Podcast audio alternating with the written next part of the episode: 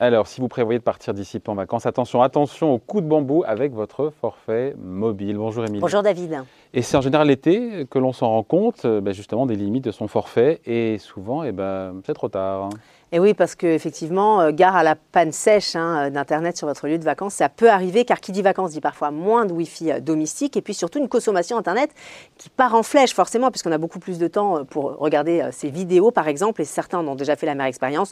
Le quota de données s'épuise, et parfois bah, la connexion, elle est coupée. Oui, je confirme. Et tout ça n'est pas une fatalité, Émilie. Il y a des tuyaux pour éviter de se faire surprendre. Exactement. Alors ça se prépare en amont. Le mieux, évidemment, si vous avez la possibilité, c'est d'agir trois semaines avant votre départ.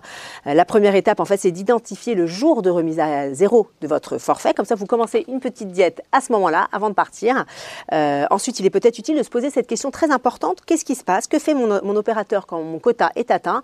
Alors, certains opérateurs vont carrément couper la connexion, d'autres vont la limiter ou la réduire, réduire la vitesse. Donc, c'est bien de le savoir euh, avant de partir en vacances. Après, je ne sais pas si c'est possible. On, peut essayer de tenter de faire une espèce d'estimation de, de sa consommation estivale pour, euh, pour savoir, pour mesurer si notre forfait, finalement, il est bien adapté. Adapté à la consommation ah, C'est vrai que là, malheureusement, je n'ai pas de conseil à vous donner. C'est ah. chacun qui voit, en fait, effectivement, en fonction de sa consommation et de ses besoins.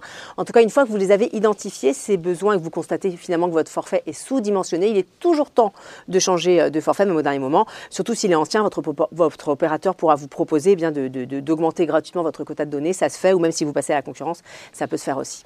Et si on est à quelques, jours, à quelques semaines de, son départ, il faut, quoi, il faut se mettre dans l'idée qu'on il faudra se mettre un petit peu, un petit peu à la diète. Euh, exactement, c'est exactement, c'est exactement. C'est l'idée, c'est de se mettre à la diète juste avant.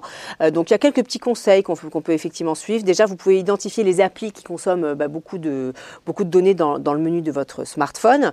Ensuite, ce qui est très important, c'est de regarder pendant cette période donc de diète le moins de vidéos possible, car on va pas se mentir, hein, ce sont les vidéos qui, qui, qui consomment le plus.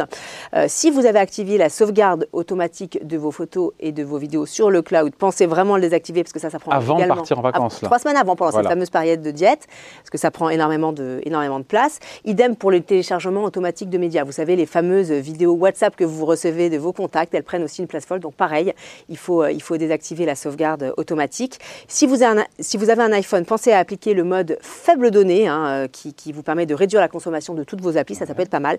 Et puis utilisez surtout euh, le plus possible le Wi-Fi quand vous êtes à la maison, quand vous êtes au travail, au lieu de la 4G et de la 5G. Ça sera toujours ça de gagner avant votre départ. La diète, donc. la petite diète. diète de, Exactement quelques semaines avant, avant de partir en vacances. Euh, après, quand on est, Émilie, en vacances, euh, difficile quand même de couper totalement euh, sa connexion et j'en sais quelque Oui, effectivement. L'idée, c'est comme de pouvoir continuer à utiliser son téléphone sur son lieu de vacances.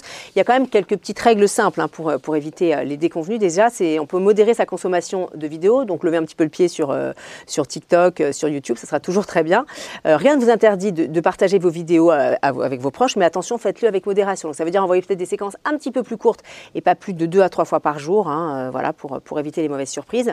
Pensez également à limiter euh, le débit euh, des vidéos que vous regardez. C'est d'ailleurs prévu sur quasiment toutes les applis, que ce soit Netflix, que ce soit YouTube. Ça évite là aussi les mauvaises surprises. Enfin, même si c'est tentant, évitez de vous connecter au réseau Wi-Fi des, des hôtels que vous croisez ou des cafés ou des restaurants. Là, c'est surtout pour des questions de sécurité, pour éviter les vols de données et le piratage sur place. Bon, mais là, on parle essentiellement des, des vacances en France. Qu'est-ce qui se passe pour les vacances hors de France, à l'étranger? Alors, j'ai envie de vous dire que c'est surtout là que les difficultés commencent car dès qu'on passe la frontière, le compteur euh, s'active. Hein. D'ailleurs, on le sait, on reçoit tout de suite un, petit SMS qui nous avertit du quota à ne pas dépasser et qui diffère en fonction euh, de chaque opérateur. Donc, ce qui est très important, c'est avant de partir, effectivement, se renseigner sur euh, les possibilités que vous offre votre forfait à l'étranger.